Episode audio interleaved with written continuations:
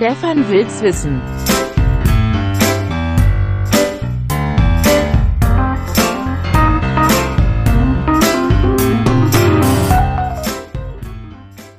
Liebe Hörerinnen und Hörer, willkommen zum Podcast Patinnen Podcast Episode Nummer 6, den wir hier aufnehmen am 29. Juni 2018. Ich bin der Stefan und ich habe den angekündigten Gast bei mir und zwar ist das der Lothar. Lothar, stellst hallo, du hallo. vielleicht kurz vor, wer du bist?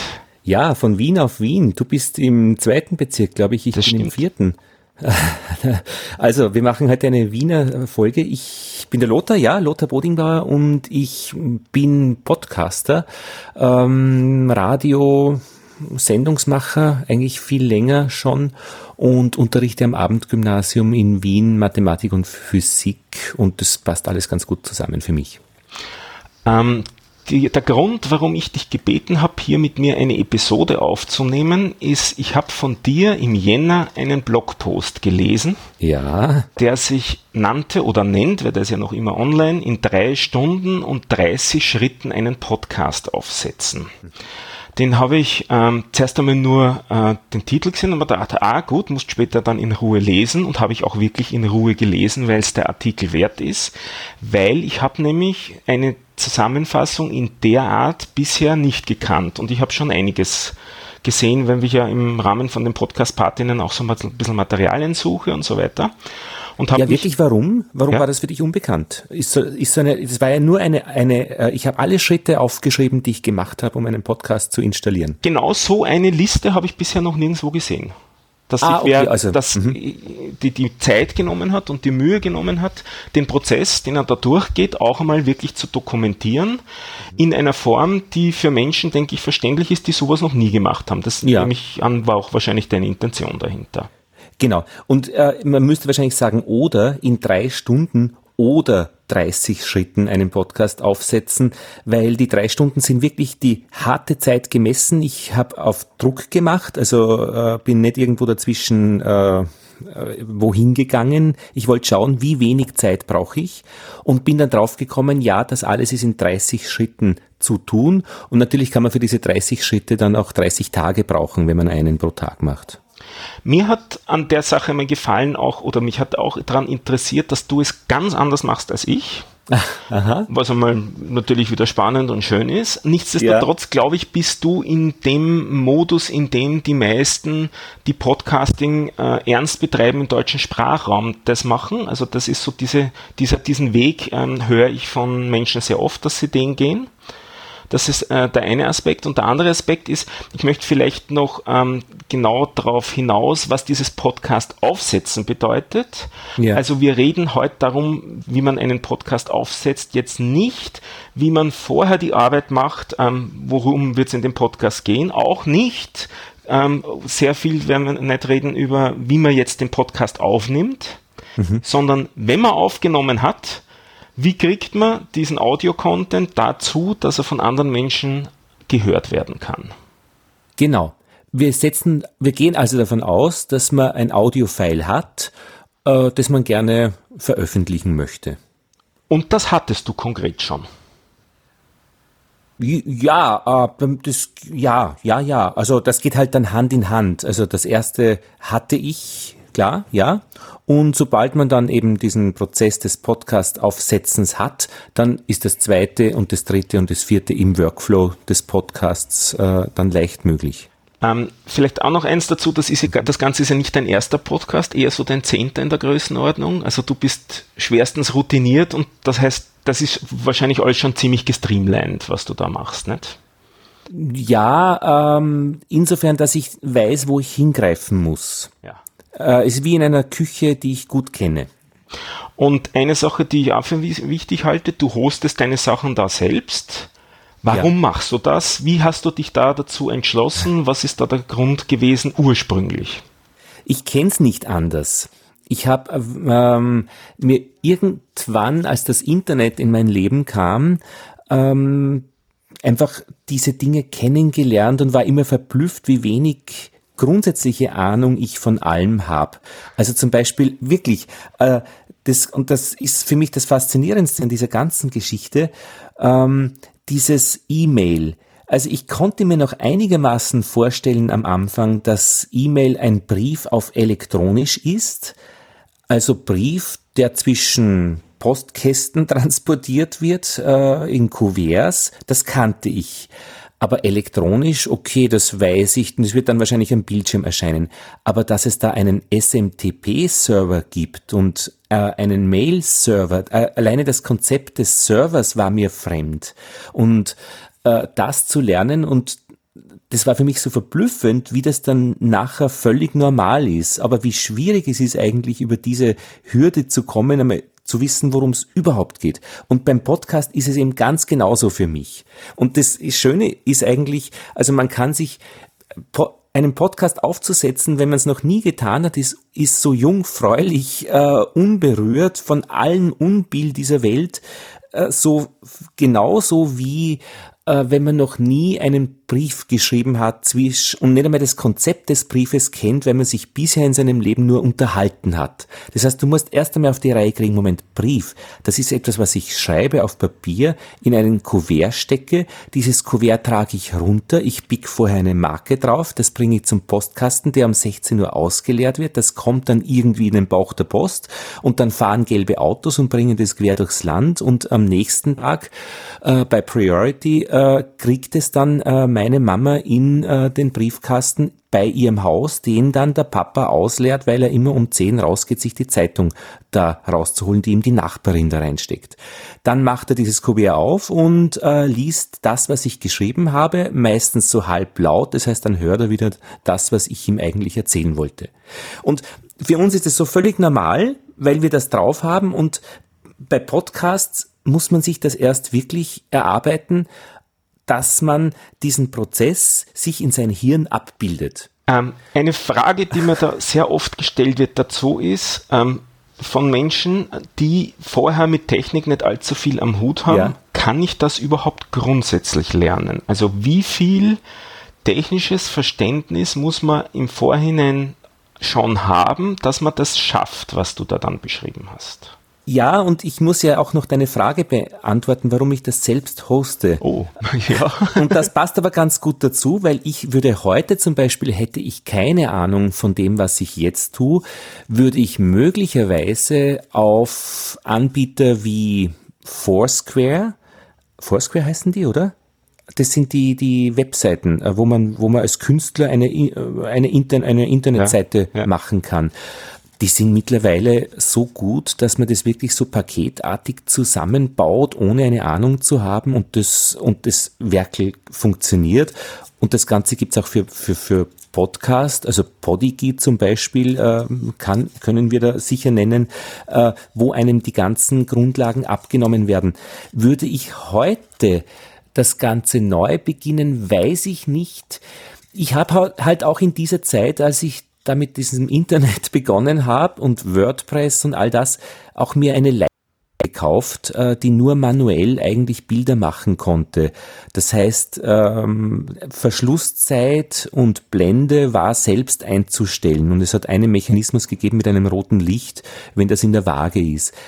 Das heißt, ich bin es einfach nicht anders gewöhnt, es wirklich äh, als Baukastensystem selbst zu tun und ich habe das auch ganz gerne äh, unter meiner ähm, wie so, Kontrolle, wobei ich würde heute möglicherweise diese Kontrolle gerne aufgeben, dass ich wirklich von seinem Anbieter von Websites äh, im Baukastensystem und einem Anbieter von Podcast im Baukastensystem würde, bin ich möglich, ich bin so genau auf dieser Kippe, wo ich es jetzt nicht genau sagen könnte, ob ich eigentlich bei diesem manuellen bleiben würde.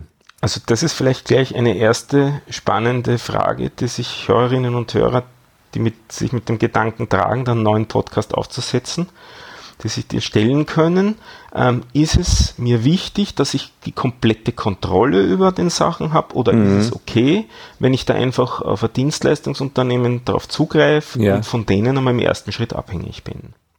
Und die Abhängigkeit kann man sich ein bisschen beruhigen, wenn es eine gute Exportversion gibt, dass man die Daten wieder rauskriegt, dann sage ich, okay, die Abhängigkeit sei es drum. Ähm, aber ich möchte nirgendwo meine Arbeit drinnen haben, wo ich einfach nicht mehr rauskomme aus der Geschichte, aus dieser Nummer. Mhm. Du bist ja noch einen Schritt weiter, du sagst, äh, du baust äh, deine Seiten überhaupt selbst zusammen. Mhm. Ähm, also du vertraust dir nicht einmal einen ähm, Content-Generator wie WordPress. Oder du, Vertrauen ist jetzt eine, äh, nicht das richtige Wort, ja. aber du machst dir das ja auch. Ich mach das noch radikaler. Noch ja, genau. Genau. Und da fehlt mir einfach äh, äh, die, die, die Eindring, der eindringtiefe Wunsch. Und das, wie, ja. wie, wie viel Technik muss man jetzt sozusagen vorher können? Für das, was du machst? Für das, was ich mache, ähm, sollte man angstfrei sein. Das ist alles. Gut. Bleibt Technik. jetzt nur die spannende Frage, wie nehmen wir den Leuten, die zuhören, die Angst, aber gut. naja, wir haben ja jetzt, äh, wer jetzt weiterhört, äh, der hat sich dafür entschieden, das äh, mit der Leica zu machen, mit Belichtungszeit und Blende selbst. Ja. Ähm, es gibt ja andere Leute und wenn ich, wenn mich heute wer fragt und äh, wie soll ich einen Podcast aufsetzen und ich habe eigentlich keine Lust oder Zeit oder keine, ich denke, das kriegt er nicht hin, dann sage ich, geh bitte, geh zu Podigy, die machen dir das alles. Oder mach äh, das bei Foursquare eine Website, ähm, weil da, das schaffst du locker. Mhm. Also wenn man selbst arbeitet, und ich meine, was ist der Vorteil vom Selbstarbeiten? Äh, man hat so das Gefühl, äh, es ist, es findet in seinem Haus statt äh, und da kann man, hat man wirklich auch die Gewalt, äh, das, die Dinge noch zu übersehen. Und man kann nachher sagen, ich habe das gemacht, ich habe das geschafft. Ja, wobei da geht dann mittlerweile schon lieber spazieren, also äh, äh, als viele Dinge zu schaffen. Ich denke, das Internet ist so komplex ähm, und leider, weil auch die, ich meine, die philosophisch-ethische Komponente ist ja immer dieser Downstream, ist, ist, ist auf Fett aufgelegt. Ähm, alles Download, Geschwindigkeiten Vollgas, der Konsument, äh, die Upload-Geschichten hinken da immer hinterher, äh, was ähm, politisch eigentlich ein Wahnsinn ist. Und so gesehen, je mehr man dann selbst macht, je mehr Upload hat man dann und je mehr, desto mehr ist man ein Mensch und kein Konsument. Äh, nichtsdestotrotz, auch das, was du vorgestellt hast, braucht äh, die gleiche Upload-Bandbreite oder die gleiche Menge an Zeit, wie wenn man einen Service verwendet, weil irgendwann ja. müssen die Dateien einmal ins Internet, ja. einmal auf einen Server und ähm, ob das jetzt ein Service, den man unter seinen eigenen Fittichen hat oder ein Service, genau. das man verwendet, ist da gleich. Also es wird nicht jeder Podcast jetzt vom eigenen Rechner hochgeladen. Das, also jede Episode für jede, jeden, jedes Hören, das ist nicht der Fall. Gut. Und damit sind wir nämlich bei den Grundlagen. Wir müssen irgendwie die Inhalte ausliefern zu anderen Menschen. Und das ist so der Brief, der an viele äh, Ziele geht, die wir nicht kennen. Das heißt, wir brauchen Hilfe und Methoden, äh, die das für uns tun. Und wir wollen diese Methoden bestellen und, und einrichten. Und die Menschen sind gewohnt, einen Webbrowser zu verwenden. Genau. Davon gehen wir aus. Und mhm. sie sind gewohnt, dass sie in die Adresszeile da oben oder in Google ja, äh, einen Namen eingeben oder sogar einen Domainnamen eingeben. Wo ist da der Unterschied? Ähm, na, nur den Namen des Podcasts könnte man eintippen und Podcast so. dazu und dann hilft ja. mir schon Google und löst diesen Namen einmal auf auf einen Domainnamen. Richtig. Ja. Oder ich weiß schon den Domainnamen, weil ich es irgendwo gelesen habe, also den Namen der Webseite, sowas wie www.sprechkontakt.at. Also äh, die Domain Sprechkontakt ist meine Domain. Mhm. Ähm, und wenn du aber eingibst äh, Lothar Bodingbauer, dann wird der Google einen Link geben, Sprechkontakt äh, www.sprechkontakt.at. Das heißt, im ersten Schritt brauchst du so eine Domain einmal. Ja, genau. Und da haben wir zwei Möglichkeiten. Wir nehmen eine Domain, die gut ausschaut, die wir gerne haben und die was kostet. Und zwar pro Jahr muss man, glaube ich, rechnen 20, 30 Euro, sage ich jetzt mal aus dem Bauch heraus. Oder ich nehme eine Subdomain, das heißt Subdomain, da kommt vorne in dieser, in diesem äh, Domainnamen Sprechkontakt was dazu was dann üblicherweise nichts extra kostet, weil ich zahle für Sprechkontakt schon 20, 30 Euro und da darf ich vorne dran stückeln, was ich will. Da kann ich kali.sprechkontakt.at oder kosmos.sprechkontakt.at, wie ich es eben für diesen Podcast, den ich eingerichtet habe, gemacht habe. Das heißt, es war für mich dann einfach kostenlos, nicht eine Domain zu bestellen www.kosmos.at, die hätte es nämlich auch gar nicht mehr gegeben. Es war für mich besser und kostenlos, einfach eine Subdomain einzurichten. Ich kann das, lecker, ja. ähm, dass ich eben eine sogenannte URL habe, eine Adresszeile, wo dann die eben lautet kosmos.sprechkontakt.at. Für Google wäre es wurscht, äh, wenn du eingibst Kosmos, Podcast, Lothar, dann kommst du automatisch hin. Mhm. Das heißt, was, was wollen wir eigentlich?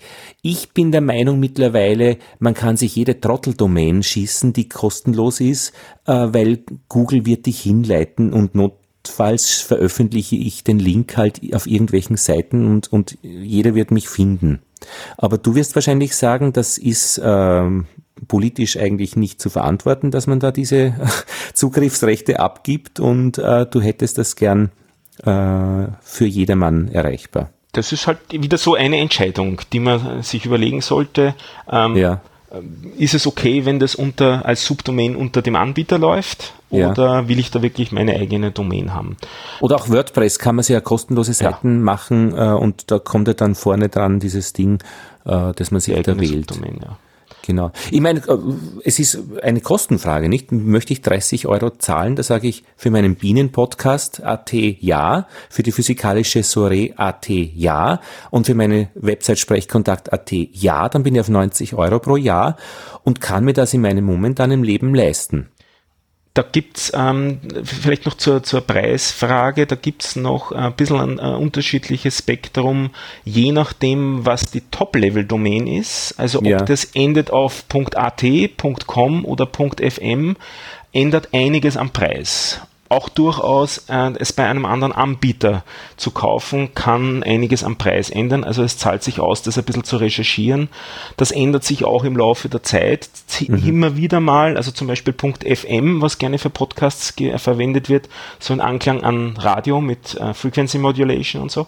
Das ja. ist gerade momentan sehr teuer. Also da zahlen die Leute gerade 60 Euro im, im Jahr für so ja, ja, ja, Also ja, ja. da zahlt sich vielleicht ein bisschen Recherche aus, je nachdem, was wir jetzt gerade für ein Jahr schreiben beim Zuhören, zu schauen, oder habe ich eh schon die Domain, dann ist die Sache erledigt, nicht? Also dann ist ein Subdomain wahrscheinlich eine gute Idee.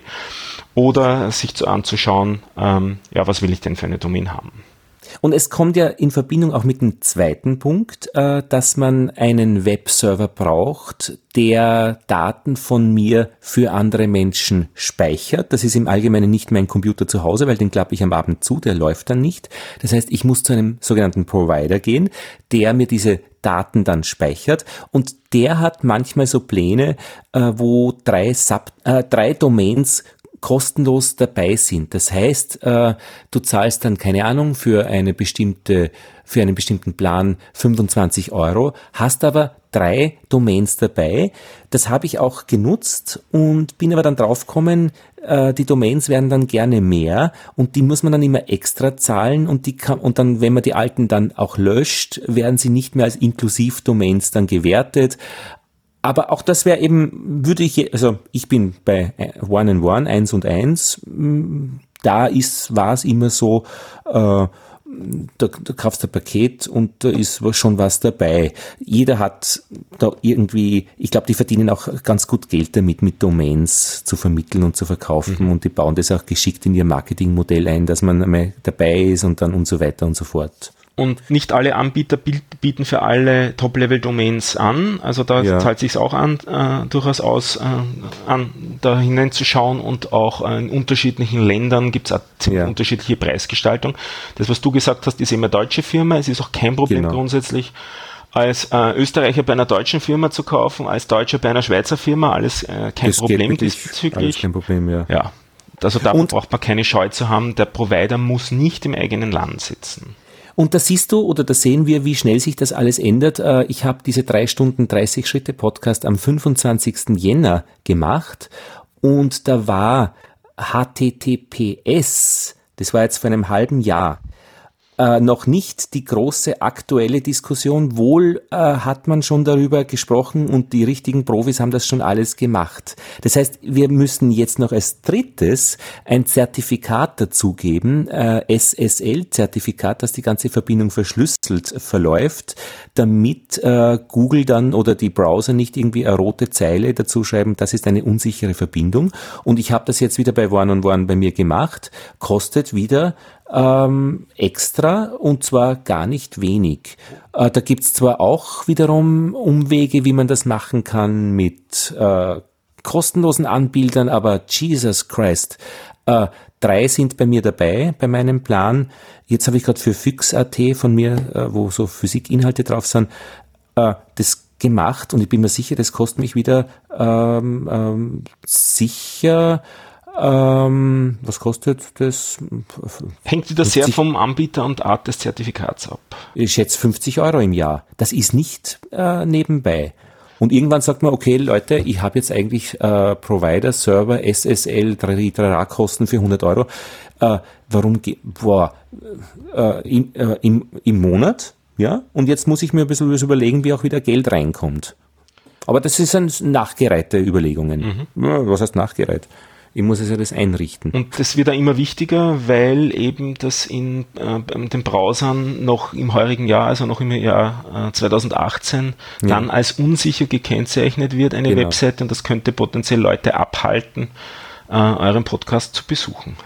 Und ich meine, äh, wenn ich jetzt zu Podigy gehe, dann kann ich mir dort auch eine, äh, eine Adresse von denen nehmen, ähm, soviel ich weiß, oder ich kann meine eigene Domain dort äh, installieren, dann schaut das eben aus wie www.sprechkontakt.at, meine eigene, die ich eben bezahle, auch mit SSL, auch alles dabei. Also das, es gibt da unzählige Übergänge und Verbindungen. Das eine kann auch ins andere hineinreichen. Von meinem jetzigen Stand würde ich bei der Leica bleiben, mit alles manuell, würde ich das als Standard sehen. Ich brauche eine schöne Domain, eventuell als Subdomain, wenn ich schon eine habe, weil auch das ist noch sehr schön und ich brauche eine SSL-Verbindung, die ich mir dazu klicke. Gut. Ähm, da gibt es vielleicht auch noch ein Stichwort dazu bei der Recherche, bei der Provider-Suche. Ähm, oftmals findet man das eben als SSL-Zertifikate oder auch bezeichnet als Let's Encrypt-Zertifikate. Ja, Let's Encrypt, das ist glaube ich kostenlos. Das an und für sich ist das Zertifikat kostenlos. Es kann aber nichtsdestotrotz sein, dass der Provider für die Einrichtung des, Let's, des selbst kostenlosen Zertifikates dann ja. doch wieder etwas verlangt. Also da zahlt sich auf jeden Fall aus, in Ruhe die Vertragsbedingungen vom Provider zu lesen. Und ich muss dazu sagen, bei diesen SSL-Geschichten und Zertifikaten bin ich bei der Vorbriefkastenphase. Äh, ich weiß noch nicht einmal, wie der Brief nach äh, zu meiner Mama kommt. Mhm. Also ich habe keinen blassen Dau, ich weiß nur, dass es da irgendeine Verbindung gibt.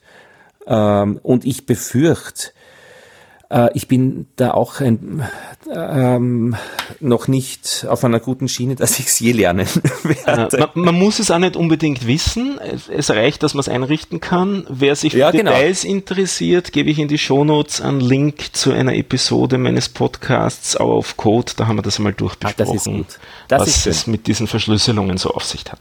Weil interessant ist es auf alle Fälle, wenn es jemand schön erklärt und durchbespricht. Ähm, mhm. Vielleicht nur der Sinn und Zweck der Aktion ist, dass am Weg niemand mitlesen kann, ähm, welche Podcasts denn gehört werden von wem. Also der eigentliche, Aber Stefan, ja. was ist, ich meine, wenn ich einen Podcast veröffentliche, dann kann doch jeder mitlesen.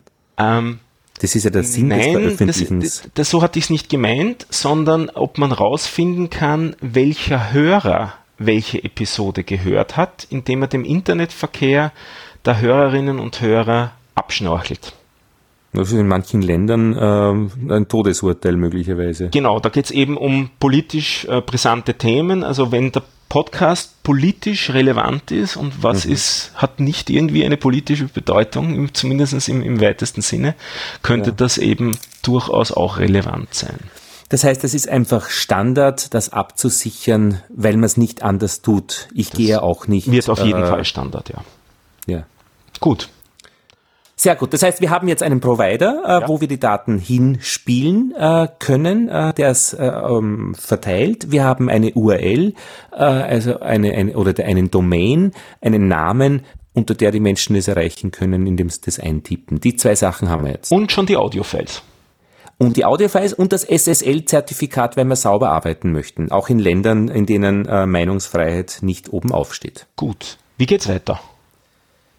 Wir müssen unsere Daten zu diesem Server übertragen. Das heißt, ich brauche jetzt eine, ein Programm auf meinem Computer, der mir eine Verbindung zum Server macht, das mir, äh, die mir äh, mein Audiofile einmal hinspeichert. Und das Audiofile ist ja nicht alles. Ich möchte ja auch die Website, die, die, den Text und die Bilder dazu ja auch dort hin übertragen. Also ohne FTP-Programm im ersten Schritt wird es nicht gehen. Ja, du siehst schon, wie vorsichtig der bin. Im ersten ja, ja. Schritt wird es nicht gehen. Es, und es gibt noch eine Alternative. Also es kann sein, dass ihr bei eurem Provider FTP gar nicht mehr findet, sondern dass das dann SFTP heißt oder SCP. Das ist jetzt für uns synonym. Also dieses Hochtransferieren, der, der Upload, den äh, der, der, der Webseite, der Ur der ersten Webseite und der Audiofiles mhm. ganz am Anfang machen wir per FTP, SFTP oder SCP. Ich glaube, das FTP, das lassen wir aus. Auch da ist einfach der Standard für uns. Äh, wir verwenden SFTP, wir verwenden eine verschlüsselte Verbindung. Alles andere denken wir gar nicht. Ja, wenn es geht, wenn es der Provider kann. Es soll noch ja. Provider geben, die es nicht können auch. Okay, genau. gut. Aber äh, FTP ist wieder so eine Briefkastengeschichte. Äh, weiß ich, was das ist? In diesem Fall, glaube ich, brauchen wir es gar nicht wissen. Das ist einfach äh, eine, eine Methode, die Daten von meinem Computer zu einem anderen Computer zu übertragen ja, und SFTP verschlüsselt. Das heißt, ich habe da auch wieder so eine URL, die gebe ich ein bei diesem Programm, die fängt ihm an mit SFTP. und so weiter und so weiter, Sprechkontakt.at, habe dann einen Benutzernamen, ein Passwort.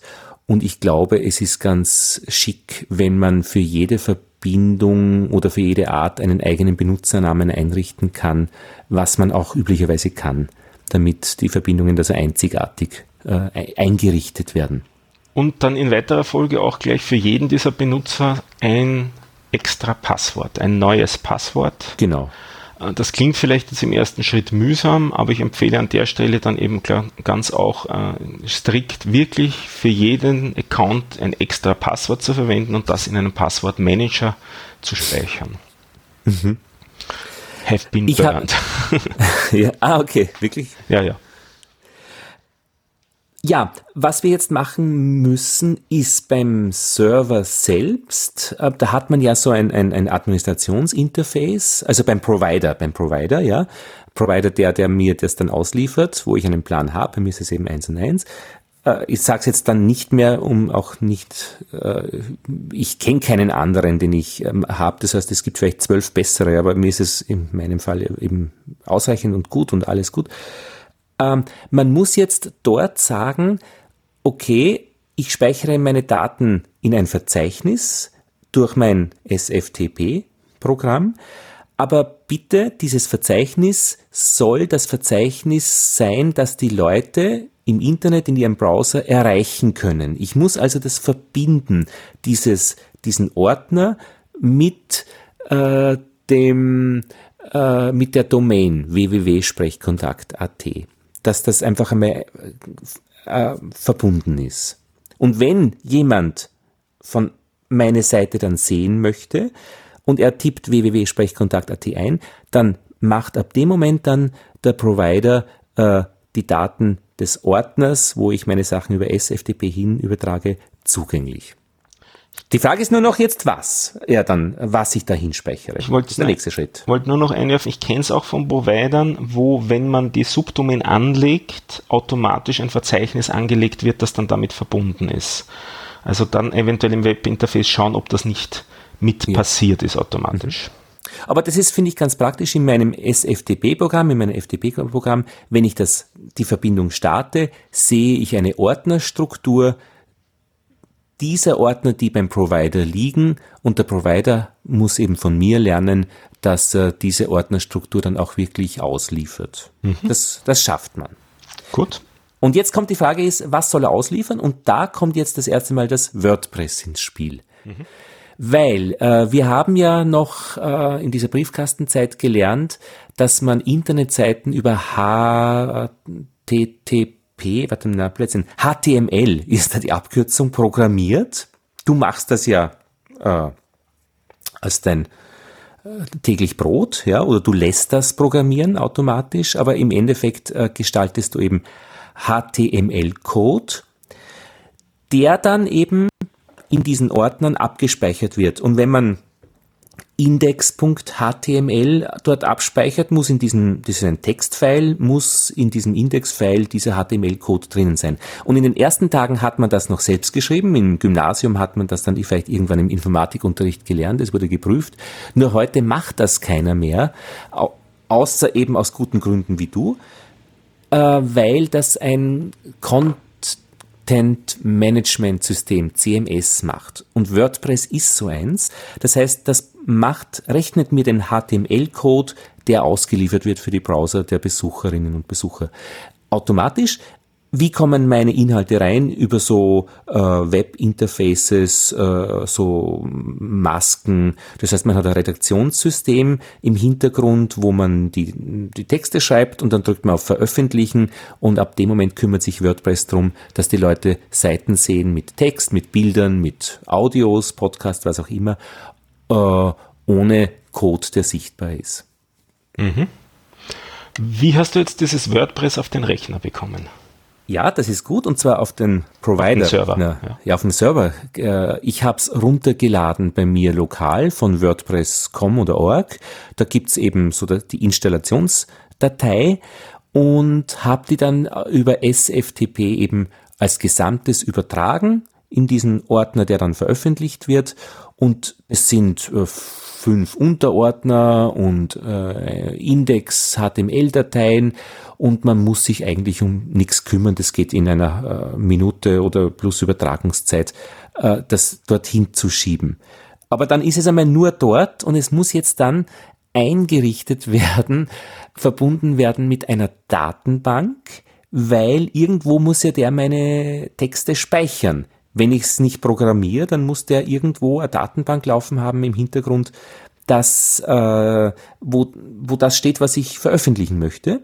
Und diese Datenbank ist eine MySQL-Datenbank, die ich wieder beim Provider einrichten kann, genauso wie ich eine SSL-Geschichte oder eine FTP-Zugang äh, oder eben die Domain beim Provider eben äh, mir schießen, klicken kann. Das heißt, ich mache dort ein MySQL-File auf, ähm, sage, ich möchte das haben, dann kriege ich wieder einen Benutzernamen und ich wähle mir ein Passwort und diese, wow, diesen Benutzernamen Passwort muss ich jetzt in ein Textfile schreiben, das ich beim WordPress herunterladen auf meinen Computer gekriegt habe. Das ist die Config-Datei. Da muss ich aufmachen und ähm, diese Benutzernamen und das Passwort der MySQL-Datenbank eintragen. Wobei mittlerweile, ich glaube, die neuesten Vers Versionen von WordPress schon funktionieren. Der erste, der die Seite mit WordPress in ihrem Urzustand öffnet, kann sich seine E-Mail-Adresse eintippen, seinen Benutzernamen eintippen und dann die MySQL-Datenbank Zugangs äh, ähm, äh,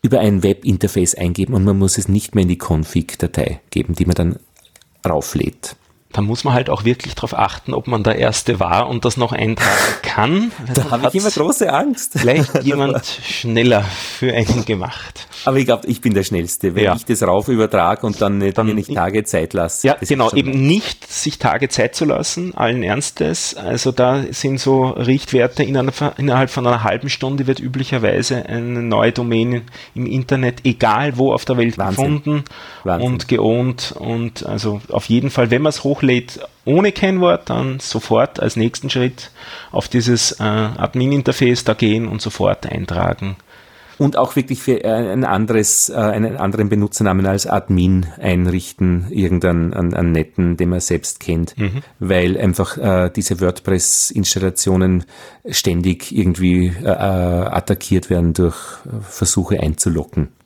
Jetzt könnte ich mir vorstellen, dass bis hier schon einige Leute abgeschreckt sind. Das waren relativ viele Schritte. Es gibt Provider, die bieten diese WordPress-Installation auch über ein Admin-Interface an. Das macht eins ja. und eins nicht. Ich habe da jetzt Macht schnell nachgeschaut. So viel ich weiß schon noch. Ist. Schon noch? Aha. Äh, ja, ja, ja, das, das, oder vielleicht nicht mehr, aber das war schon. Das weiß ich nicht. Ich finde, wenn man WordPress auf einem Provider macht, dann, dann, dann da kann man, der Prozess ist so einfach, letztlich, das schafft man dann. Da, da, weil sobald die das vom Provider machen, äh, dann habe ich, warum würde ich dann extra noch WordPress verwenden? Ich will ja das verwenden, damit alles in meiner Gewalt ist. Dann kann ich gleich woanders hingehen, wo ich mich gar nicht um nichts kümmere. Warum? Also, das finde ich nicht notwendig. Aber das ist eine persönliche Meinung. Ich habe, ich weiß nicht, ob das ganz klar rübergekommen ist. Ich habe das äh, so nur gesehen, eben, dass du wirklich mit einem Klick die Installation ja. auslöst. Also du ja. sparst da einfach nur den Download-Schritt und so. den Upload-Schritt und Konfigurationsschritt. Du hast das okay weiterhin sein. alles unter ja. deinen Fittichen, also es okay. hat kein Mensch da irgendwo eingegriffen, sondern es gibt eben ein Interface, mit dem im Hintergrund dann auch die Datenbank angelegt wird ja. und so weiter. Man muss auch dann und wann ein bisschen aufpassen, äh, welche PHP-Version dann der Provider verwendet. Die tut er nicht automatisch hochgraden, wenn eine neue kommt. Äh, zwischendurch einmal reinschauen, ob man schon zwei äh, Versionen tiefer ist und WordPress eigentlich am besten arbeitet mit, mit zwei Versionen höher. Und das sieht man im Admin-Interface vom WordPress. Äh, vom Provider. Okay. Äh, und das kann man einstellen. Ja, das heißt, wir haben eine, jetzt eine WordPress-Seite äh, eingerichtet und ab jetzt könnten wir blocken. Mhm. Ähm, äh, einerseits chronologisch ebenso äh, geordnet als, als Beiträge, als Posts oder dass wir Seiten äh, veröffentlichen, ähm, äh, wie heißt das, Pages auf, auf Englisch, je nachdem, welche Sprachversion man hat. Text und, und Bilder gehen schon, man könnte auch schon Audiofiles raufladen oder PDFs und auch Audiofiles werden schon mit einem Player hübsch ausgeliefert. Es ist halt nur jetzt noch nicht ein Podcast. Was fehlt? Der Feed. Der Feed. Und das wäre eine weitere Geschichte, wo man ein bisschen in Deckung geht, aber keine Angst vorm Feed. Der Feed ist dein Freund. Feed ist Füttern, äh, du fütterst so ein kleines Tierchen und das geht ganz automatisch. WordPress macht das von Haus aus für die Textbeiträge, also für die Posts. Ähm, das ist einfach so ein Verzeichnis, ähm, wo die ganzen Posts drinnen stehen und äh, manche ähm, zum Beispiel Feedly, früher hat es das gegeben, ähm, äh, diese RSS-Geschichten. Äh, ähm, das ist einfach, wie soll ich sagen, wenn man nicht jede Internetseite, die einen interessiert, jeden Tag besuchen möchte, ob es was Neues gibt, äh, gibt so Aggregatoren, die wir das zusammenstellen und die, die verwenden halt Feeds, äh, um, um einfach die Listen zu verstreuen. Und wenn es mich interessiert, klicke ich dann drauf in der Kurzfassung. Kann das Man durchaus auch als Mensch lesen, so einen Feed. Es ist ja. nicht so hübsch wie eine Webseite designt, sondern es ist ja. einfach nur Text. Aber es ist grundsätzlich lesbar. Also man braucht auch keine Angst haben vor so einer Feed-Datei jetzt, äh, dass man ähm, die nicht unter Kontrolle haben könnte. Man kann die als Mensch durchaus sich anschauen, was da drinnen steht und zum Beispiel schauen, ob es die Fehler drinnen gibt, so in die Richtung. Genau, das heißt, wenn man mit einem Browser so einen Blog ansurft, so eine Seite, die mit WordPress gemacht ist, sieht man das nie, das geht automatisch, äh, dass das alles schön dargestellt wird, aber so dahinter kann man auch eine Liste erreichen äh, dieser Beiträge und die Metadaten. Und Metadaten sind einfach die Daten, die, die so praktisch der Brief, wie schwer ist er, 20 Gramm, äh, wie dick ist er, was ist das für eine Inhaltsart, die drinnen steht, Brief an die Mama äh, oder ans Finanzamt. Also solche Geschichten. Und man kümmert sich eigentlich im Normalfall nicht um den Feed, wenn man, wenn man äh, WordPress-Blog ähm, betreibt. Wenn man aber einen Podcast betreibt, dann, möcht, dann möchte man sich schon darum kümmern, weil äh, der Feed ja genau das ist. Im Prinzip ist der Feed auch eine URL, also eine, eine Internetadresse. Wenn man die eintippt, dann kriegt man ihn. Und dieser Feed äh, sollte eben bei Podcast-Verzeichnissen wie Panoptikum oder sag mal Panoptikum. Ja, ja. .io oder iTunes oder FIT, ähm, um nur drei wichtige zu nennen, äh, sein.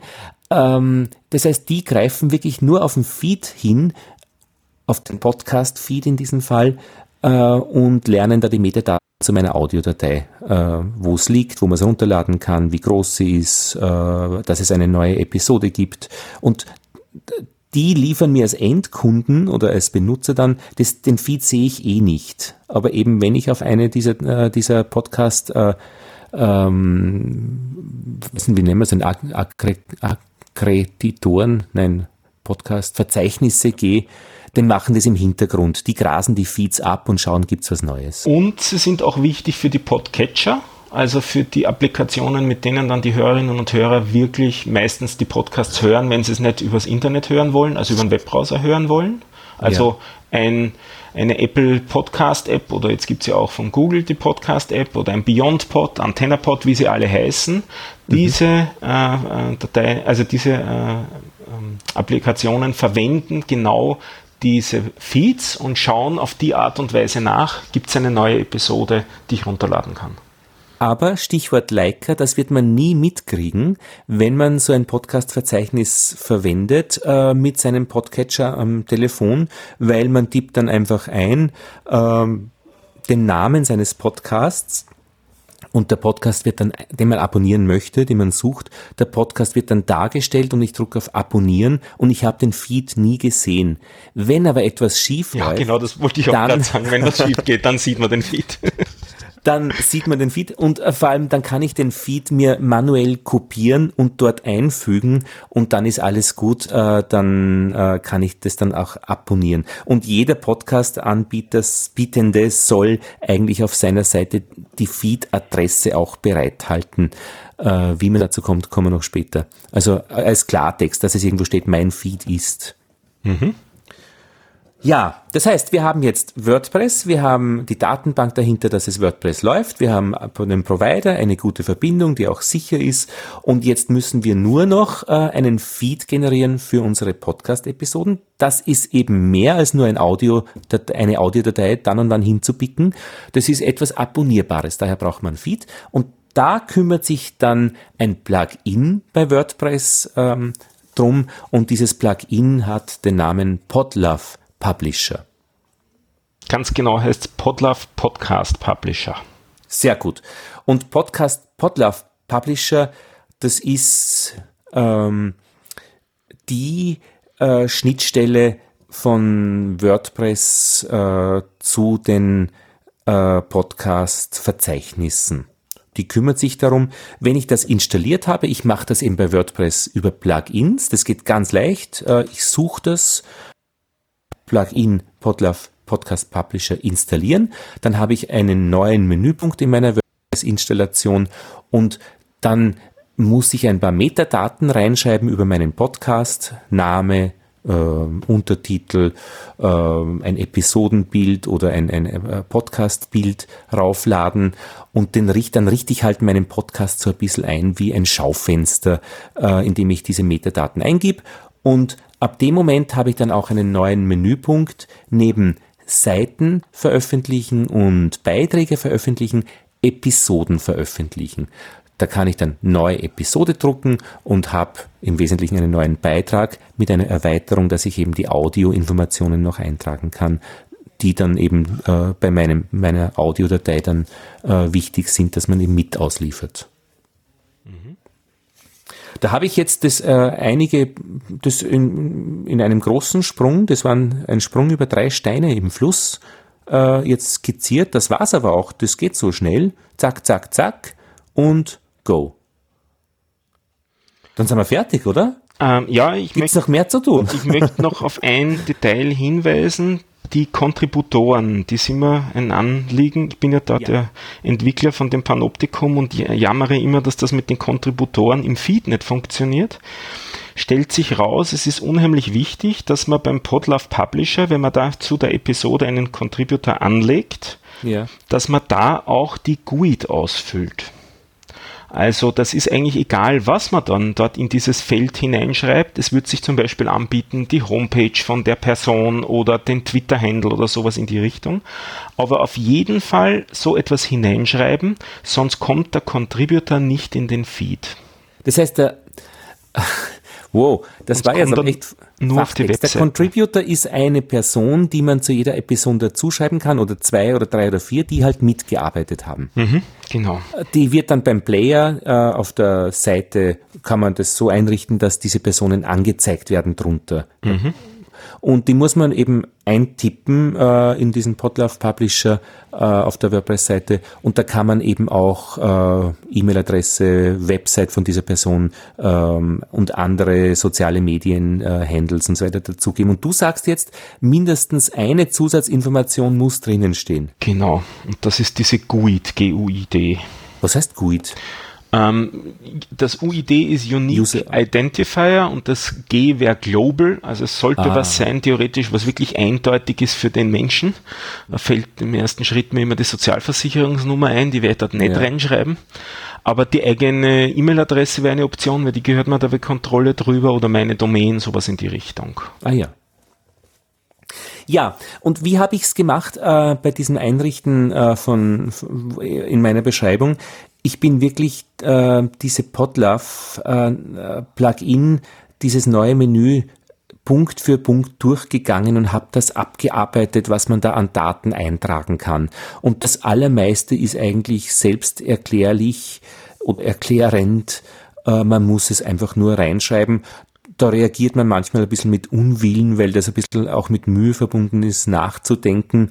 Aber im Endeffekt finde ich, ist es ein gutes Sortieren auch der Gedanken, was möchte ich über meinen Podcast eigentlich erzählen als äh, erste Schaufenstergestaltung.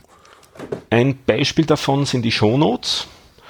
Also die kann man dort auch auf Episodenebene eintragen und dazu ja, möchte genau. ich hiermit aufmuntern, weil es freuen sich die Hörerinnen und Hörer, wenn sie dann die Links zu den Sachen, die man so im Podcast bespricht, in den Shownotes finden, weil da kann man dann einfach draufklicken, ohne dass man was abtippen müsste oder genau zuhören müsste, was denn da einzugeben ist. Also das mhm. bietet eben der Podlove Publisher auch, dass man da Shownotes eingibt, die dann unter dem Player ähm, auf Episodenebene immer hübsch dazu erscheinen und die dann auch in den Feed wandern und damit landen, wandern sie auch wieder in die Podcast-App und man kann auch in der Podcast-App direkt auf die Links wieder klicken, also Shownotes verwenden. Aber die Shownotes äh, schreibe ich immer rein in den, in den Haupttext äh, der Episode, also in dieses große Feld, äh, wo ich ja, üblicherweise die Blogbeiträge ja, ja, das ist eh das. Ja. Ist es eh, genau. Das ist eh das, genau. Weil nämlich ähm, darüber hinaus gibt es eben noch andere Felder, wie den Titel der Episode, der Untertitel ähm, und eben die Kontributoren und noch andere Informationen, die man noch extra eingeben kann. Okay, Haupttext sind die Shownotes. Mhm. Ja, das ist auch das, was Podcast auch stark macht, dass man äh, eben den Leuten nicht einfach eine Radiosendung vorspielt und das war's dann auch. Oder vielleicht ein Hörerservice anbietet, da können Sie sich dann melden und Auskunft noch kriegen, sondern standardmäßig wird noch erklärt, worum es geht und die Links, über die man spricht, äh, auch bereitgestellt. Und wenn man keine Zeit hat, die Shownotes zu machen, dann zumindest äh, von den Gesprächspartnern die Homepage noch dazu schreibt. Also so viel Zeit wird immer sein, das zu tun. Geben wir noch ein bisschen einen Ausblick ins Nähkästchen von den Entwicklern dazu. Ähm, mit denen letztens einmal ein bisschen drüber geredet, was sich da gerade bei Ihnen Spannendes Neues tut. Ein großes Thema in der Podcasting-Community zurzeit ist, äh, dass man zusätzlich zum, zum Audio-File eben auch noch ein Transkript dazu gibt, also auch mhm. Mhm. die textuelle Fassung des mhm. Podcasts. Mhm. Natürlich ist das anstrengend wieder, dass man sowas erstellen muss, aber das wird der Podlove Publisher dann auch mit dem Player in Echtzeit darstellen können, so dass man ja. nicht nur dann im Player zuhören kann, sondern auch parallel mitlesen kann. Also da tun sie ja gerade spannende Sachen. Naja, und das ist ja auch eine, eine Zugänglichkeitsfrage. Genau äh, Menschen, die nicht hören können, dann aber wirklich auch äh, die, an die guten Inhalte der Podcast-Gespräche oder, oder Episoden rankommen. Hat natürlich auch die Facetten, dass ich sage, ein Gespräch soll eigentlich nie verschriftlicht werden im Allgemeinen, weil einfach ein Gespräch auch verfliegt und äh, so etwas ist, äh, was eigentlich, äh, ich meine, wir haben als Menschheit einen Unterschied zwischen geschriebener und gesprochener Sprache und den möchten wir auch gerne beibehalten. Daher ist es natürlich wieder schwierig und man möchte vielleicht auch gar nicht das, was man da zusammengestottert ja, hat, dann in schriftlicher ja, ja. Form lesen. Aber Nein, und soll auch nicht so schriftlich äh, äh, dann, dann auch äh, für, die, für, die, für die Nachwelt bleiben, weil es war nie gedacht, dass das irgendwie so die, das wahre Schriftliche ist. Es war das flüssige Gesprochene. In Österreich sagt man ja da, jedes Schriftel ein Giftel. Ah, das kenne ich nicht, das ist gut. ja, was natürlich äh, nat auch eben Zugänglichkeit, Transparenz ähm, höchst fragwürdig ist, ja, besser ähm, und so und so. Ja, natürlich, ich mache fürs Radio manchmal Interviews für das sogenannte Wort der Woche, wo es darum geht, ein Wort, das, äh, das immer wieder vorkommt, schön zu erklären.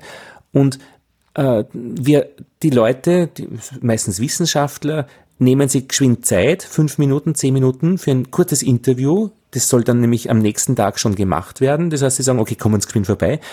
Dann spricht er mir das, dann redet man kurz drüber, er erklärt mir das oder sie und dann ähm, bearbeite ich das. Aber das hat nicht das, das Gewicht äh, des Geschriebenen da ein bisschen eine Unschärfe drinnen, ein Blödsinn. Er hat es vor allem auch nicht nachher freigegeben, was er üblicherweise machen würde, wenn das wirklich was herhalten soll. Er hat mir freundlicherweise mit mir mein, sein Wissen geteilt und er hat es mündlich geteilt. Und da finde ich, soll es auch mündlich bleiben weil ich ihm sonst einfach äh, seinen Gegnern äh, Möglichkeiten äh, liefere, dass er eben unscharf war. Mhm. Aber ja, das, das kann man eben diskutieren in dieser Geschichte damit können wir jetzt, könnten wir jetzt Audiodateien hochladen. Eigentlich schon. Ja. Du hast äh, und da sind wir jetzt noch bei einer, einer, einer, einer weiteren Stufe. Ja, mhm. was würdest du sagen? Du hast? Du hast in deinem Artikel dann noch beschrieben, dass du noch ein weiteres Service verwendest. Und das heißt Auphonic. Und das, da gibt es eine Verbindung zum bisher Gesagten, und zwar zu den Show Notes oder zum angebotenen Audioinhalt. Wir liefern den ja auch mit Kapitelmarken aus. Und die Kapitelmarken muss ich irgendwo eintragen. Das heißt, ich muss sagen, bei Minute 12, äh, Sekunde 14 sprechen wir über das neue Thema die Erde zum Beispiel. Das kann ich jetzt eintragen zur Episode dazu äh, in meiner WordPress Podlove Plugin Installation oder halt bei dieser Episode wenn es das wäre. Aber wir lassen ja unsere Audiodateien schön rechnen mit einem Service, das Auphonic heißt. Das heißt, wir spielen jetzt nicht einfach unsere Audiodatei vom Computer zu unserem Provider hoch, sondern wir laden den zu einem Seitenprovider, Auphonic.com, und die rechnen uns einfach ein schönes Pfeil, wo die Lautstärken stimmen. Wenn ich mehrere Spuren habe, dann äh, wird das verknüpft zu einer Spur und zwar so intelligent, dass ein Übersprechen vermieden wird. Wenn einer spricht, wird das andere Mikrofon automatisch durch Auphonic weggeschaltet und zwar in einer Weise, dass man es nicht hört, dass das passiert ist. Und dann hat Auphonic ein wunderbares Audiofile, dass sie mir nicht jetzt nach Hause wieder übertragen, dass ich es über SFTP zum Provider schicke, sondern ich habe meine SFTP-Zugangsdaten auf Phonik gegeben als Preset dort für meinen neuen Podcast. Und automatisch wird dann das gerechnete File hin übertragen zu meinem Provider. Und von dort wird es eben gefunden, weil ich in meiner Episode auf WordPress das alles äh, gesagt habe, dass es eine neue Episode gibt da möchte ich wieder einhaken, so als Devil's Advocate. Ähm, das ist halt natürlich auch eine Vertrauensfrage, weil ich gebe damit auf Phonic die Berechtigung, eben die Dateien hochzuladen in dieses WordPress hinein, also in den, per, per FTP in die WordPress-Installation hineinzuladen.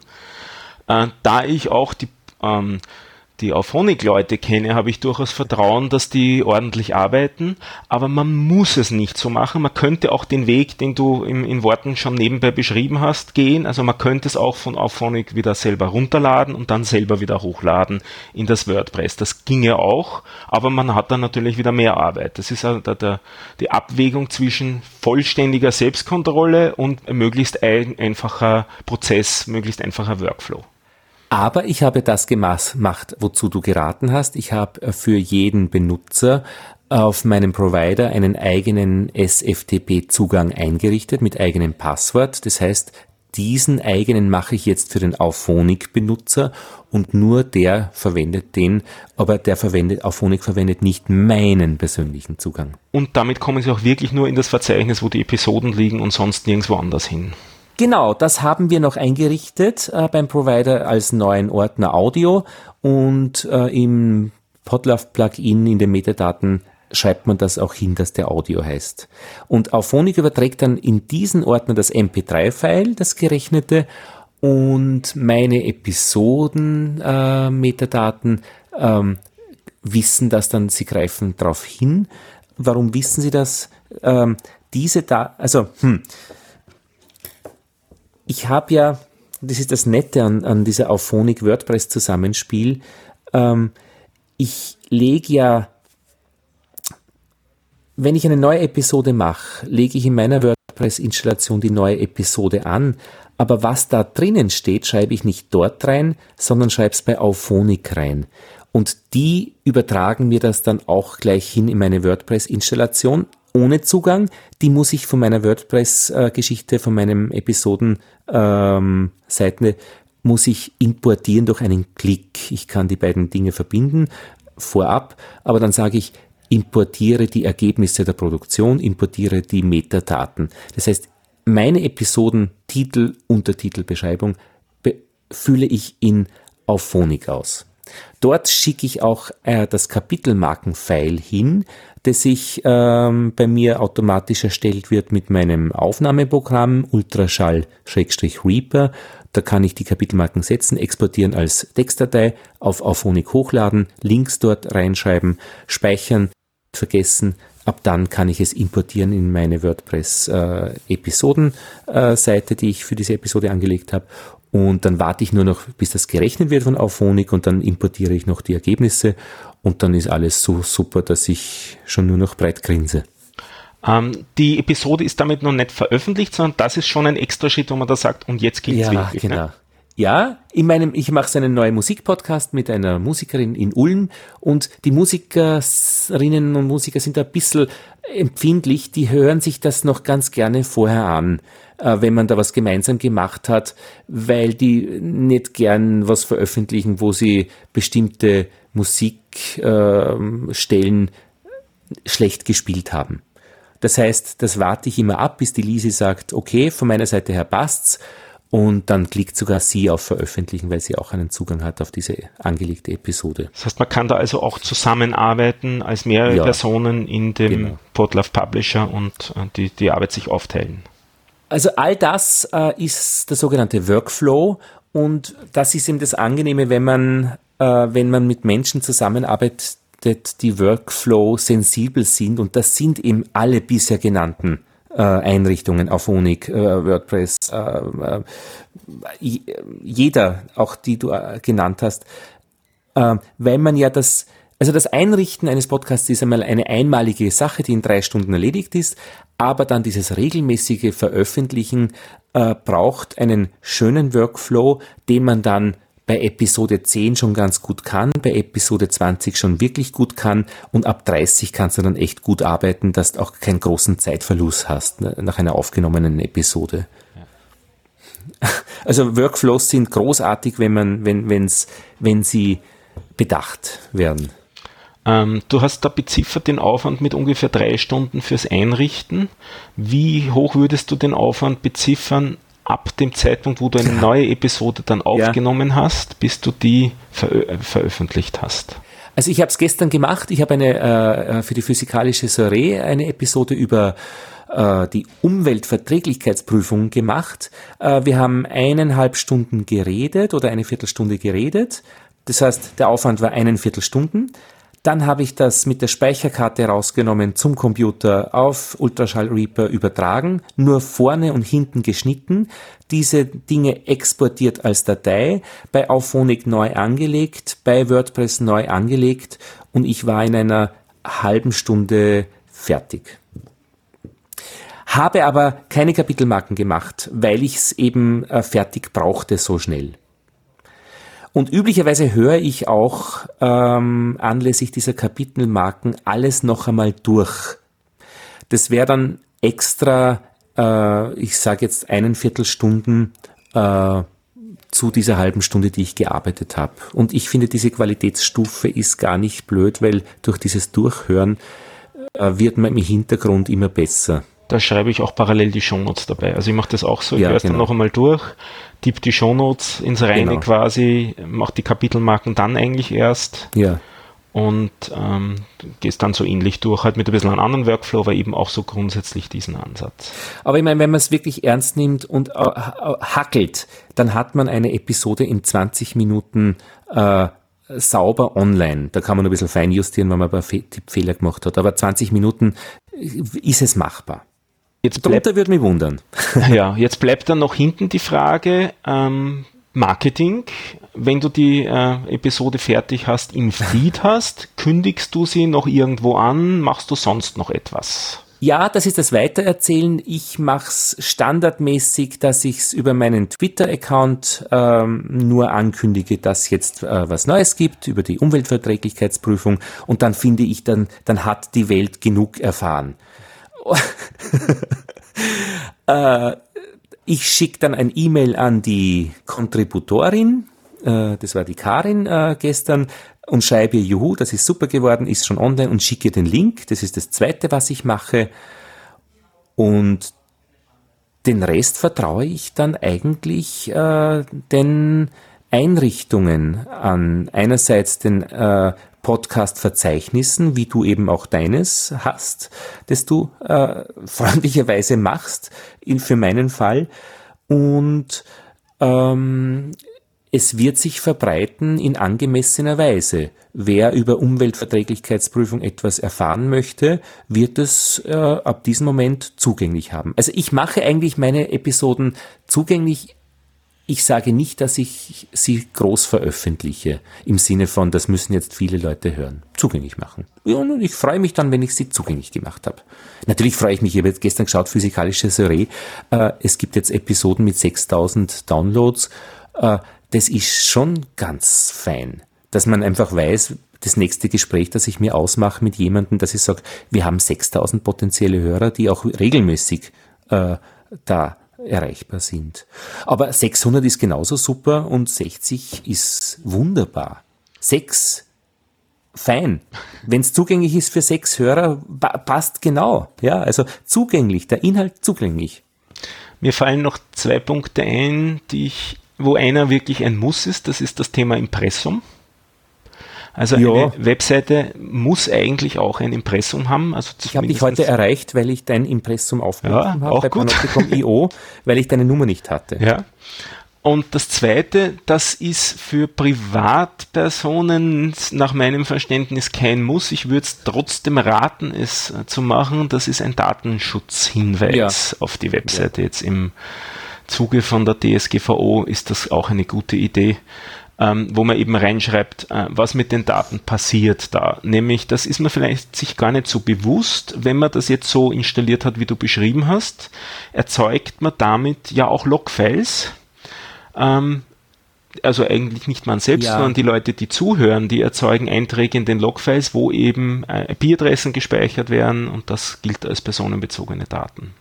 Und es ist auch, WordPress kommt so standardmäßig mit dem Jetpack-Plugin, was datenmäßig ziemlich viel äh, äh, ähm, verwendet, was Leute da verbeitragen. Und das sollte man dringend in diesen Datenschutz, äh, Vereinbarung oder Datenschutz Hinweis, ja. Hinweis, der wirklich erreichbar sein muss, Datenschutzerklärung. Ähm, reinschreiben. Aber da gibt's mittlerweile auch äh, Generatoren, wo man das sich klicken kann, was verwende ich eigentlich bei meiner Installation und das wird, das kann ich dann einfügen und pasten. Äh, mehr Erfahrungen habe ich noch nicht, äh, dass da irgendwas Negatives rauskäme. Aber haben soll man's.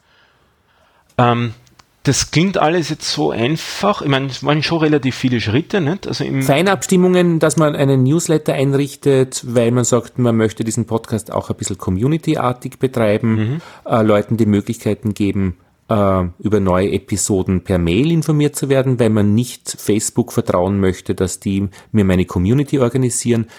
Das ist fein abstimmen. Das mache ich zum Beispiel beim Bienen-Podcast so, äh, weil ich eben nicht bei Facebook möchte, dass die die Gewalt haben über meine äh, Leute, die das mögen. Und mittlerweile habe ich bei diesem äh, Newsletter eben schon ziemlich viele Leute eingetragen, die sich da freiwillig eben hm, informieren lassen möchten. Aber das sind so fein, fein ja. also Add-ons. Wie behandelst du das Thema Feedback? Hast du die Kommentarfunktion offen? Äh, ich standardmäßig ja, ja, und da kommen auch immer wieder auf den unterschiedlichen ähm, Dingen ähm, Feedbacks. Ich komme dann aber durchaus wieder drauf, dass ich aus irgendeinem Grund äh, das standardmäßig geschlossen habe für mehrere Monate und ich bin nicht draufgekommen und es fällt mir nicht einmal auf äh, oder dass man nach zwei Wochen nicht mehr kommentieren kann. ich betreibe keinen großen Aufwand, das, darüber nachzudenken. Standardmäßig habe ich es offen.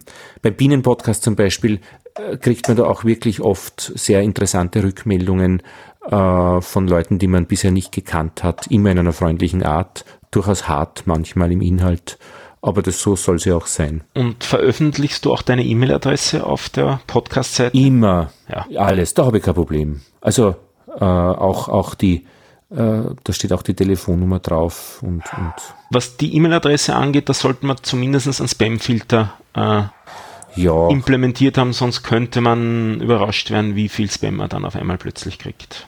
Ja, man kriegt schon dann und wann blöd, also ja, ich bin da flink im Löschen und, und also, aber du hast völlig recht. Aber das, ja, ist für mich keine große Geschichte.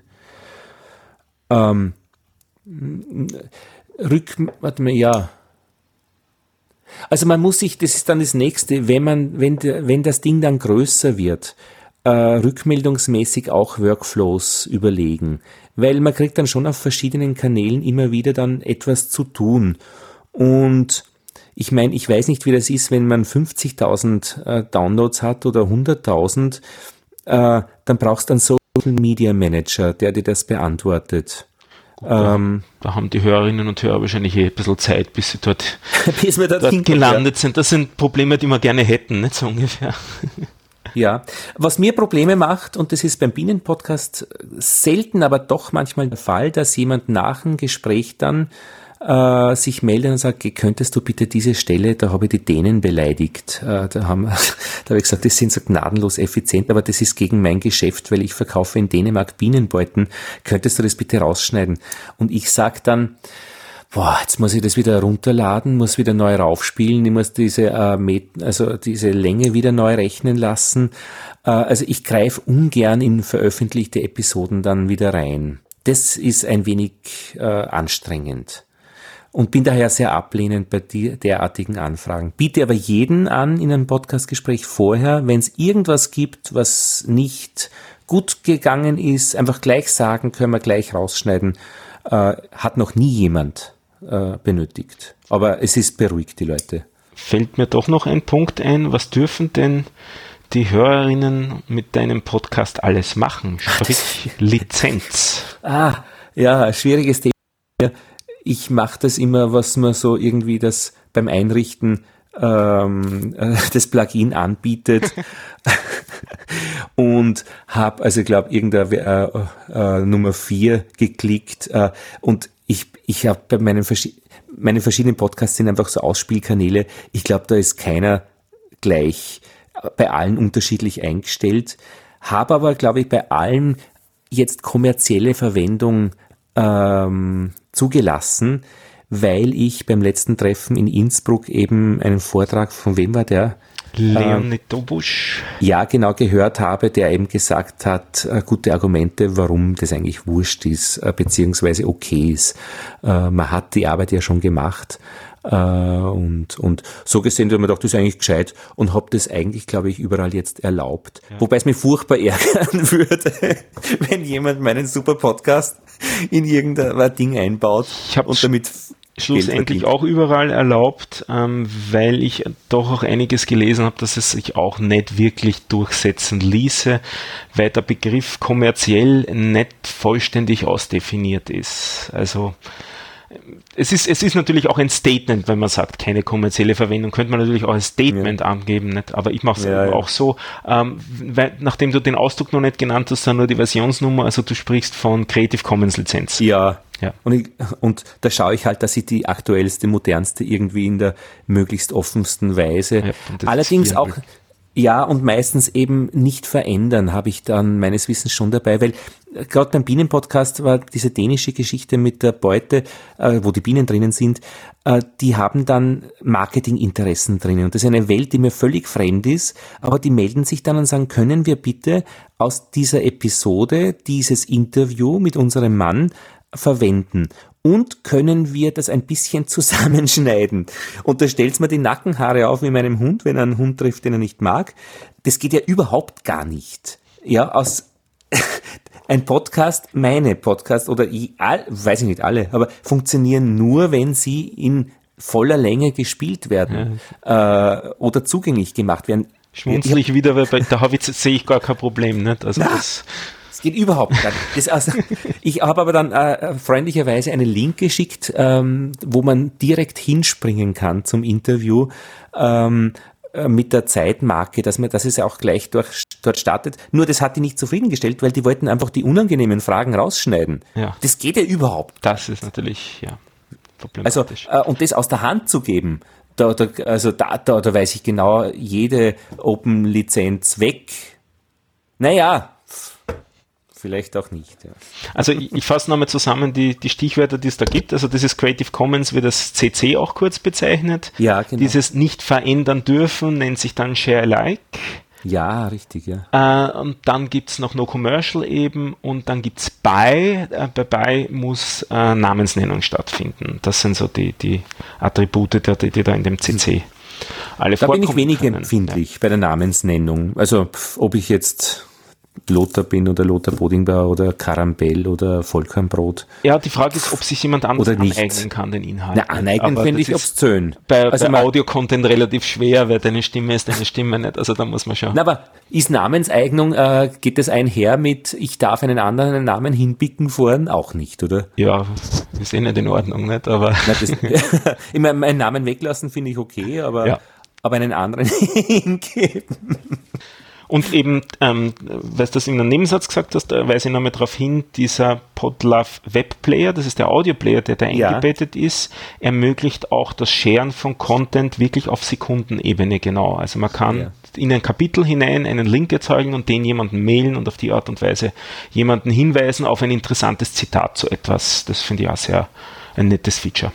Und das Schöne an diesem Player ist mittlerweile, du kannst ihn auch wirklich einbetten äh, auf e eigenen Websites, eigenen mhm. Blogbeiträgen und, und ich kann also deine Episoden bei mir äh, einbetten als Player. Großartig. Und was das, äh, die Webseite dann noch beinhaltet, ist der Podlove Subscribe Button. Also das ist ein Button, den man im Prinzip auf jedem Computer anklicken kann und äh, er schlägt einem dann was Sinnvolles vor mit dem Feed dahinter. Das geht bis hin zur Installation einer Podcast-App auf einem Smartphone und so weiter. Ja, und dieser Podlove Subscribe Button, den würde man sich als Plugin zur Podlove Podcast Publish Geschichte dazu installieren unbedingt, weil das ist der Standard, dass man den als Widget in der Seitenleiste drinnen hat, dass ah, Leute deinen das, Podcast Ich dachte, der abonnieren. kommt mit. Sehr gut, das wusste ich nicht. Na, das ist extra und ja. soll man wirklich tun. Habe ich das in meiner Liste eigentlich drinnen? Wahrscheinlich schon. Müsste ich, müsste schon dabei sein. Müsste man kontrollieren. Auf jeden Fall praktisch. ja, äh, ja, und da ist eben auch der Feed dann zugänglich, wenn man eben äh, das sucht. Ähm, was ich ein bisschen problematisch an deinem Artikel finde, ist, du hast so überhaupt kein Problem da gehabt in der ganzen Geschichte. Ist das wirklich wahr? Ja. Hm. Na gut. Weil, weil, na, weil ich meine Küche so gut kenne mittlerweile. Ja. Äh, und ich habe kein Problem, äh, mich zu bücken, äh, weil dort unten die Deckeln sind für die. Äh, aber ich weiß, die Deckeln sind dort.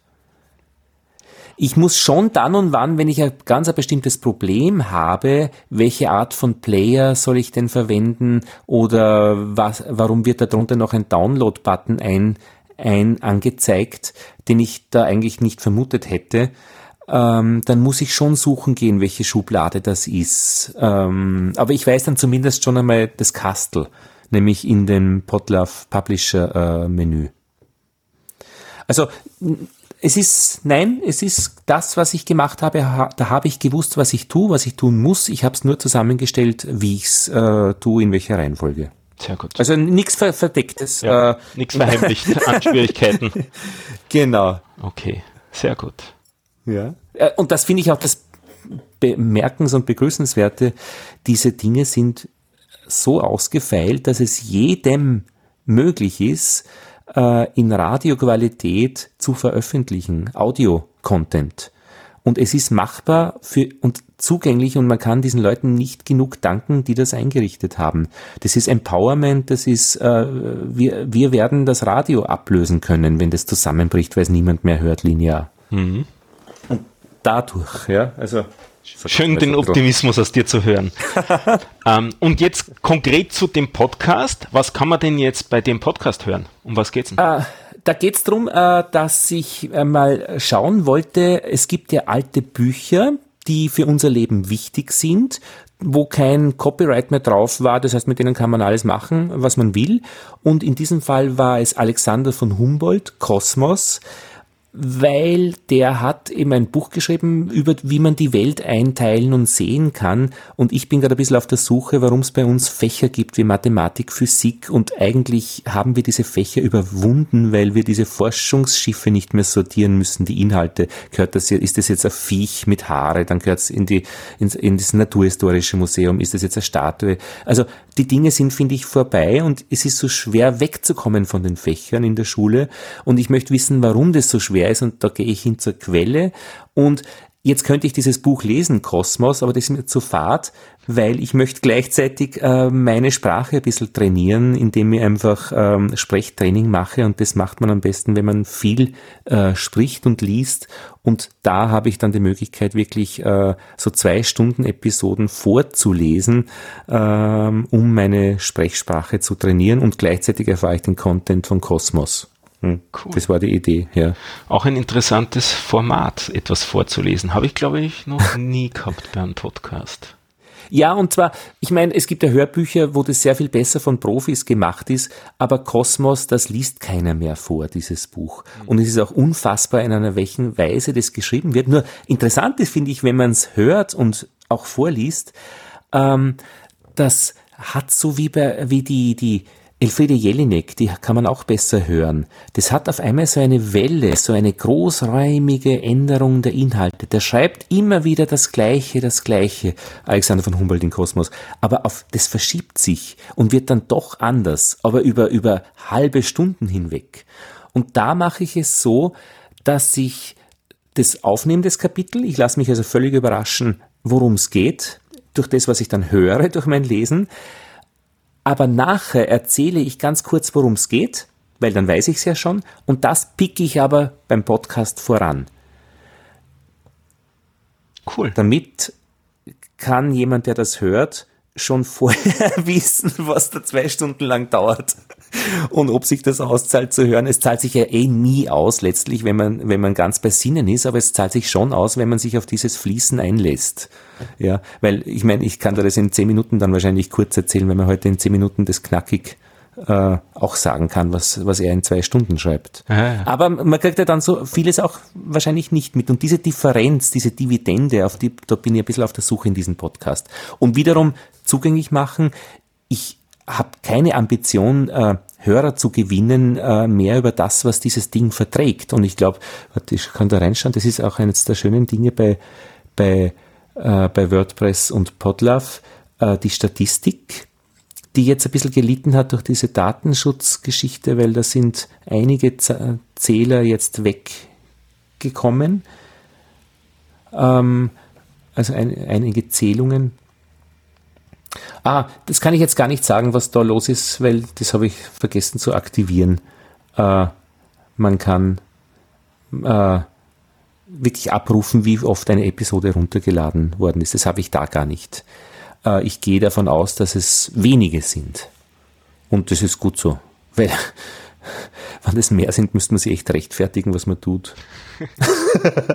Aber offensichtlich pro Tag äh, mindestens zehn Aufrufe, ah, ja, die zumindest einmal hinschauen ähm, und, und ja. Ein paar sind heute aber von mir. Also ja, ja, genau, ich sehe das, ja, genau. Nein, nein, aber da gibt schon, also 25 Aufrufe äh, Mitte Juni, aber eben äh, immer mit der Gefahr, dass sie sagen, du bist ja verrückt, was du da machst. Ja. Aber ja, ich muss ja keiner hören, muss ja keiner anklicken. Aber es ist zugänglich. Cosmos ist zugänglich, finde ich großartig. Alexander von Humboldt ist wieder da.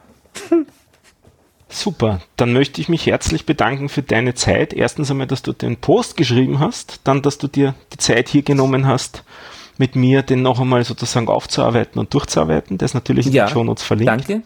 Ja. Ich möchte mich an anderer Stelle bedanken bei der Tine Nowak. Die hat nämlich, auch von den Podcast-Partinnen, die hat nämlich eigentlich dieses Format erfunden. Die hat gemeint, das wäre doch eine Idee, nur habe ich es bisher nie durchgesetzt, dass man mit Leuten drüber spricht, was denn so ihr Workflow ist beim Podcasting. Und du bist mhm. jetzt sozusagen da der Prototyp, mhm. die Prototyp-Episode da mhm. dazu geworden. Äh, da ein Danke und ein Aufruf an diejenigen unter den Hörerinnen und Hörern, äh, die schon Podcasts machen. Ich weiß, da sind einige dabei, die mit mir das auch durchbesprechen wollen, insbesondere wenn sie einen anderen Workflow haben als du. Ja. Die würde ich und vielleicht auch bei Podigy oder anderswo äh, ja. Ähm, äh, ihre Dinge hosten, also wie es dort abläuft. Die würde mhm. ich einladen, dass sie mit mir auch so ein Gespräch führen. Muss nicht so lang sein, kann auch ein bisschen anderes Format haben. Also wir nageln, lassen uns da nicht festnageln auf irgendwelche Details.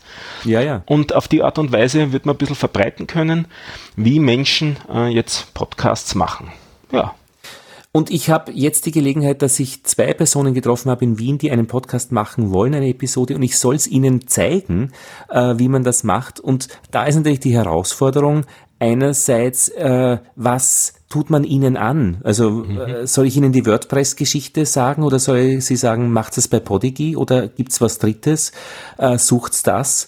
Ähm, da ist auch noch einiges an Erfahrung zu gewinnen, weil ich meine, Radio Maria äh, hat äh, Einstellhelfer äh, im Land, äh, in jedem Bundesland, in jedem im Mostviertel. Mein und mein Onkel ist dort Einstellhelfer Mostviertel West. Das heißt, der hilft offenbar, ich habe wenig Kontakt zu ihm, Menschen äh, auf ihren Radiogeräten Radio Maria zu finden und dort auch zu behalten. Ich glaube, dass es äh, diese Einstellhelfer, eben da haben wir auf der letzten Konferenz auch mit der Melanie Batos gesprochen und gelacht. Äh, jemand hat aus dem Publikum hat das gesagt, wir brauchen eigentlich Einstellhelfer. Gut, das sind hoffentlich auch die Podcast-Partinnen. Eben, naja, sind's eh, genau. Aber so konkret, also äh, jetzt, weil die Frage, welches Headset verwende ich, das um 300 Goldstandard oder das um 60, äh, die schöne und genauso gute Version, wenn man noch einige Dinge damit macht. Äh, das sind ja alles ganz konkrete Fragen. Und was tue ich als Podcast-Patin jemanden an? Mhm. Und, äh, also eigentlich braucht es ein kleines Kistel, wo man nicht mehr nachdenken muss und äh, ich stecke das an die Steckdose an und kann podcasten. Darf ich dich konkret fragen, verwendest du gerade das um 300? Ich habe jetzt, äh, nein, ein äh, Studiomikrofon AKG 214, also ein, ein Großmembran, das vor meinem Gesicht hängt am Schreibtisch. Ähm, das so das Radio-Studiomikrofon ist. Aber auch ordentliche Preisrange, nehme ich an. Also äh, ich glaube, das kostet so 300 oder 400 ja. oder 500 Euro so in dieser Richtung. Aber das ist, das ist dann die, die, die, die Radiostudio-Ding. Äh, Und das ist schon, ich merke das, äh, wie gut es ist, äh, die Hintergrundgeräusche sind einfach da gar nicht drauf. Also bei mir in der Wohnung hinten hinter der Tür ist Normalbetrieb, auf der Straße ist Normalbetrieb. Es hört sich an wie im Radio. Das, da haben die Hörerinnen und Hörer dann gleich auch ein bisschen den Vergleich. Das ist ein bisschen sozusagen so ein Audioexperiment damit hiermit mhm. auch. Ich spreche gerade in ein 30 Euro Sennheiser Headset, das ein USB-Interface eingebaut hat, dass man auf die Art und Weise einfach an den Laptop anstöpseln kann und so mhm. direkt hinein aufnehmen kann. Also das ist der radikale Gegenansatz dann im, mhm. im Preisschema. Und de facto hätte ich jetzt nie an, die, diese, äh, an dieses Thema gedacht, weil ich voll auf den Inhalt konzentriert war. Ja. Es ist vollkommen wurscht, wo wir genau. reinreden. Ja. Hauptsache, es hört sich nicht an wie Klo. Ja. und das, wie im Klo, und das, äh, das äh, verhindert auch schon äh, sehr stark eben Auphonic, äh, dass man wirklich verwenden, finde ich, sollte. Äh, neue Podcasts machen das oft nicht. Und man hört's. Da mhm. wäre eine Qualitätsstufe noch möglich. Ja. Gut. Dann okay. danke fürs äh, Reden dürfen und ich mag das so, äh, diese Fragen beantworten, die du hast, weil das ist einmal so die andere Seite. Die andere Seite erlebt. Gut. Ja, genau. Na, dann sage ich auch Danke und bis zur nächsten Episode vom Podcast Patinnen Podcast und von Stefan Wills Wissen und wo auch immer das sonst noch publiziert werden wird. Ciao. Tschüss.